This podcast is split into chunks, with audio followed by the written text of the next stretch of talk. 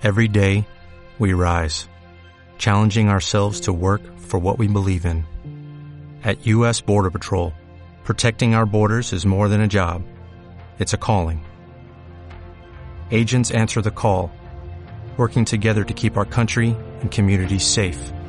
If you are ready for a new mission, join U.S. Border Patrol and go beyond. Learn more at cbp.gov/careers. En el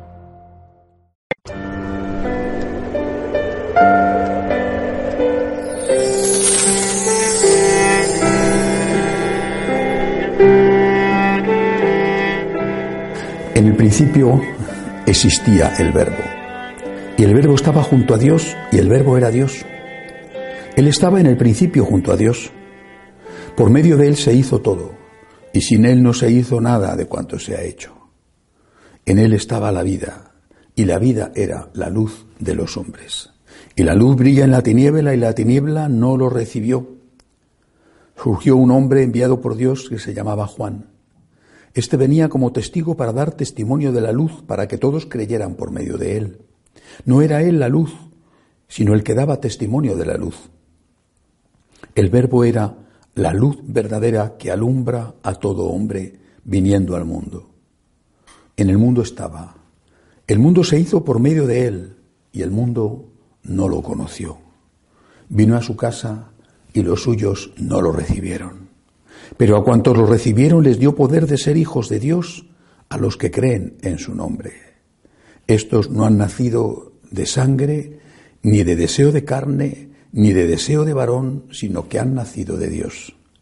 Y el Verbo se hizo carne y habitó entre nosotros, y hemos contemplado su gloria, gloria como del unigénito del Padre, lleno de gracia y de verdad.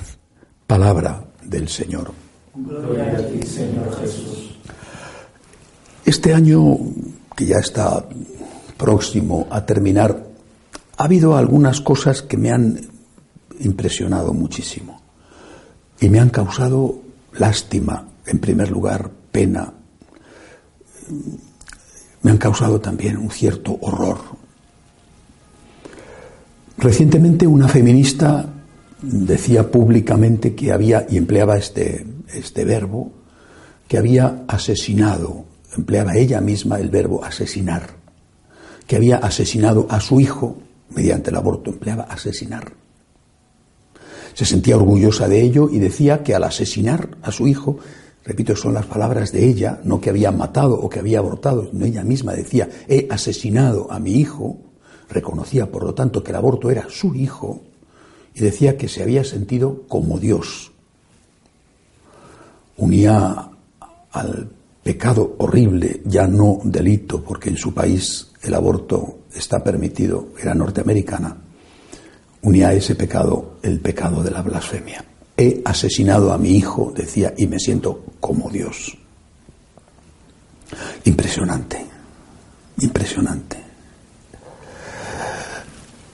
Eh, también este año, recientemente, a lo largo del año, dos casos muy recientes, tres personas a las que conozco y a las que aprecio, tres mamás, han perdido a sus hijos. En torno a los 30 años en los tres casos, casados en los tres casos, con niños también en los tres casos.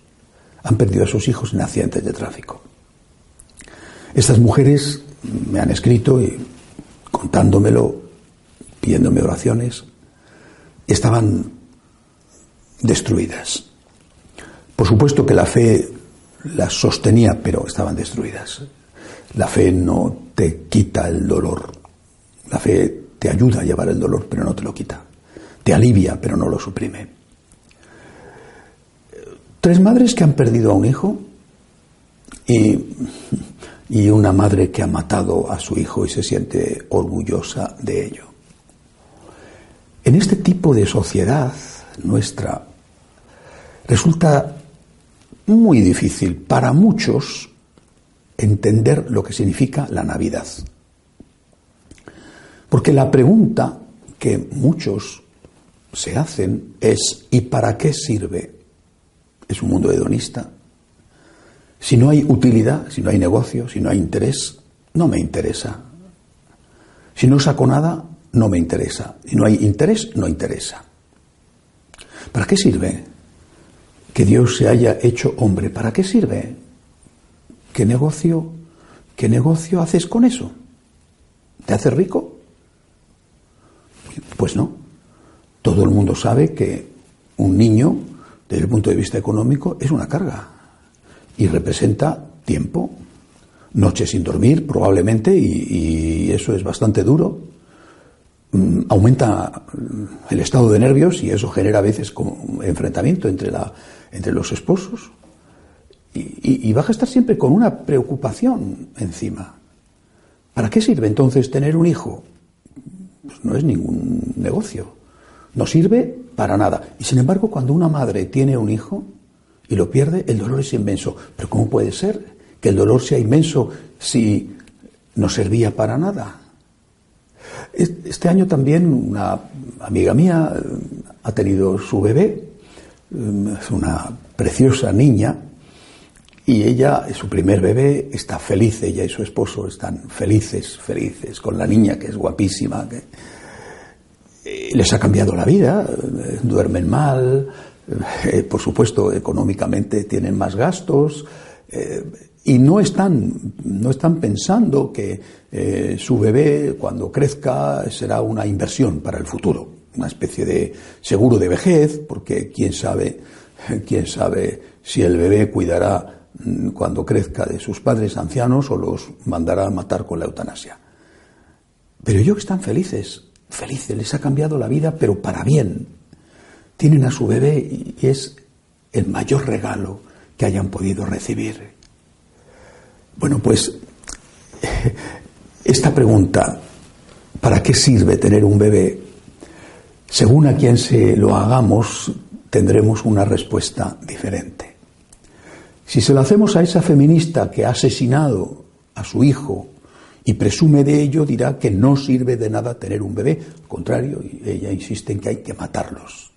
Además, están haciendo la campaña para salvar el, mundo del cambio, la tierra del cambio climático, están haciendo la campaña a favor del aborto, de la eutanasia y de la ideología de género, porque los seres humanos, dicen algunos, muchos, nos hemos convertido en los grandes eh, peligros. Hay que acabar, reducir drásticamente la presencia de seres humanos y el aborto es un camino.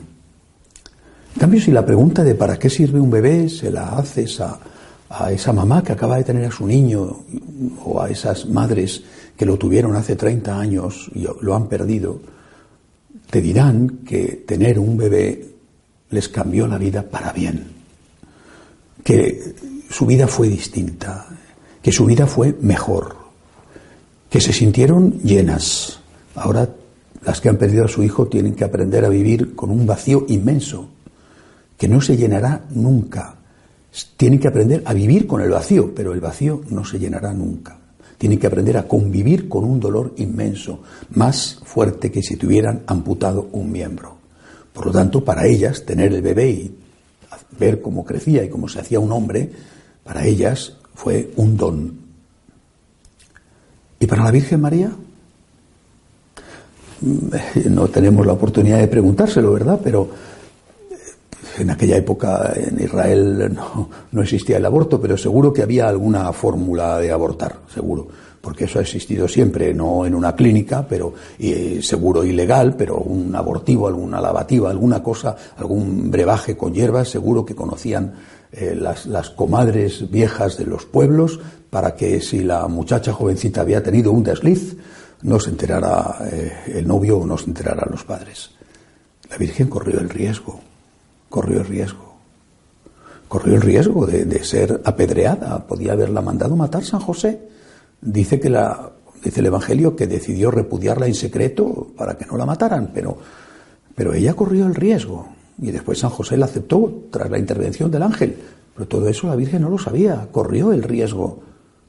Cuando tuvo a su bebé en una cueva de ganado inmunda, y aunque hubieran hecho la limpieza que hubieran hecho maloliente, cuando tuvo a su bebé no se consideró desgraciada. Y mala suerte tengo, menuda carga, toda la vida. Y además, si esto hubiera venido acompañado, pues no sé, el Hijo de Dios, el Mesías, pues, con una, unas perlas, unas, unos oros, unas joyas, una corte de criados. Bueno, pues al menos habría hecho un negocio, pero aquí no tengo nada. No tengo nada. Estoy en unas condiciones peores que si hubiera nacido en mi casa y en Nazaret hubiera tenido al menos a mi madre. No tengo nada. Y sin embargo ella se consideró afortunada. Luego llegaron los magos que algo dieron y por supuesto los primeros fueron los pobres, los pastores, los que llegaron para dar algo, lo poquito que tenían, supongo que un poco de leche, un poco de queso, quizá una mantita de, de piel de cordero para arropar al bebé y a la mamá. Bueno, pero ella era feliz. Su hijo la hacía feliz. Había arriesgado la vida para tener a su hijo y era feliz. Esta es la pregunta que tenemos que hacernos en la Navidad. ¿Quién es Dios para mí? ¿Qué es Dios para mí? Porque el prólogo del Evangelio de San Juan, que es el que se lee en esta misa del día de Navidad, es durísimo.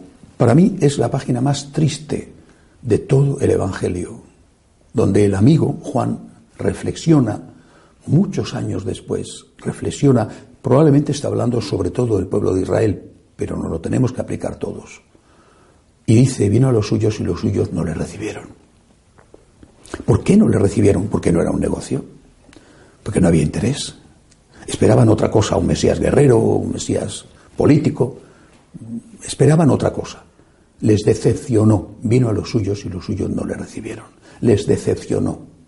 No había nada que sacar, como la abortista, que asesina a su hijo y se siente Dios.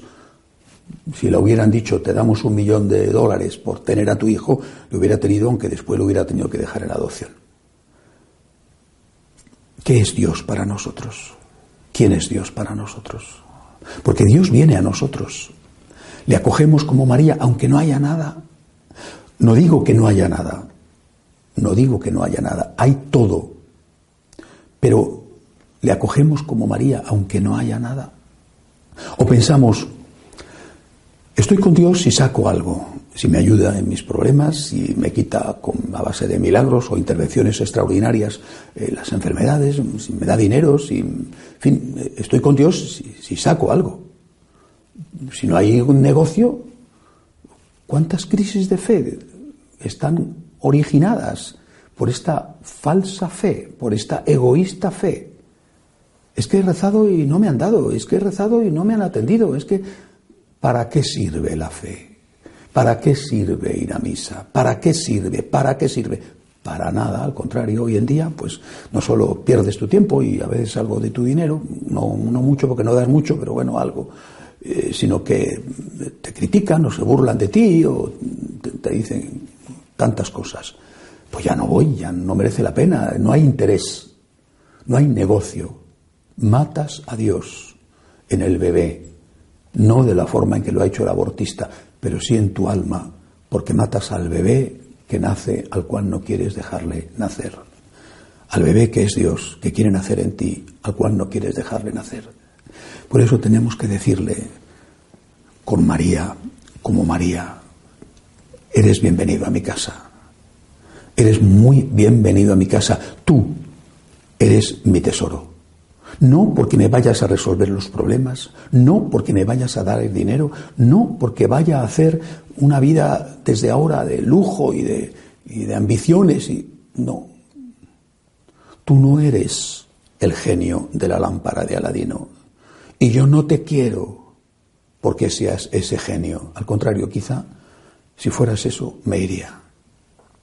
Tú eres el que llena mi vida de sentido simplemente con tu existencia. Lo mismo que el bebé llena de sentido la vida de su mamá, aunque se la complica, pero la llena de sentido con su existencia. Del mismo modo, Dios llena de sentido mi vida con su mera existencia. El Dios que viene a estar con nosotros, que se hace hombre por nosotros, que morirá por nosotros, llena de sentido nuestra vida, aunque no nos diera nada más. Hoy es un día para acoger al bebé que nace con el agradecimiento con que lo acogió María. Y para decir, como escribió aquel clásico español del siglo de oro, No me mueve mi Dios para quererte el cielo que me tienes prometido.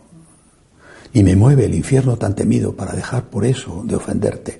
Tú me mueves, mi Dios, muéveme el verte.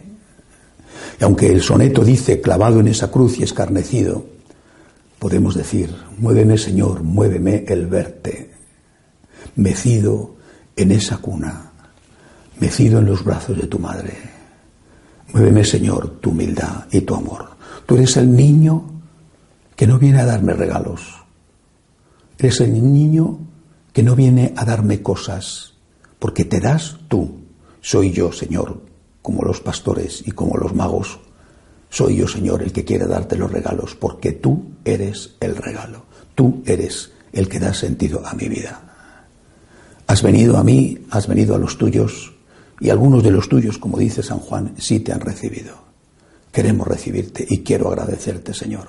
Tú das sentido a mi vida, aunque no me dieras nada más. Gracias, Señor. No me mueve mi Dios para quererte, ni siquiera el cielo que me tienes prometido, porque tú eres el cielo y ya me lo estás dando. Que así sea.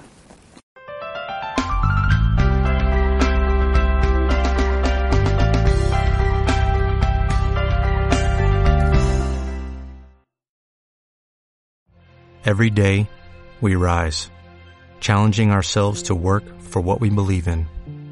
At U.S. Border Patrol, protecting our borders is more than a job, it's a calling. Agents answer the call, working together to keep our country and communities safe. If you're ready for a new mission, join U.S. Border Patrol and go beyond. Learn more at cbp.gov/careers.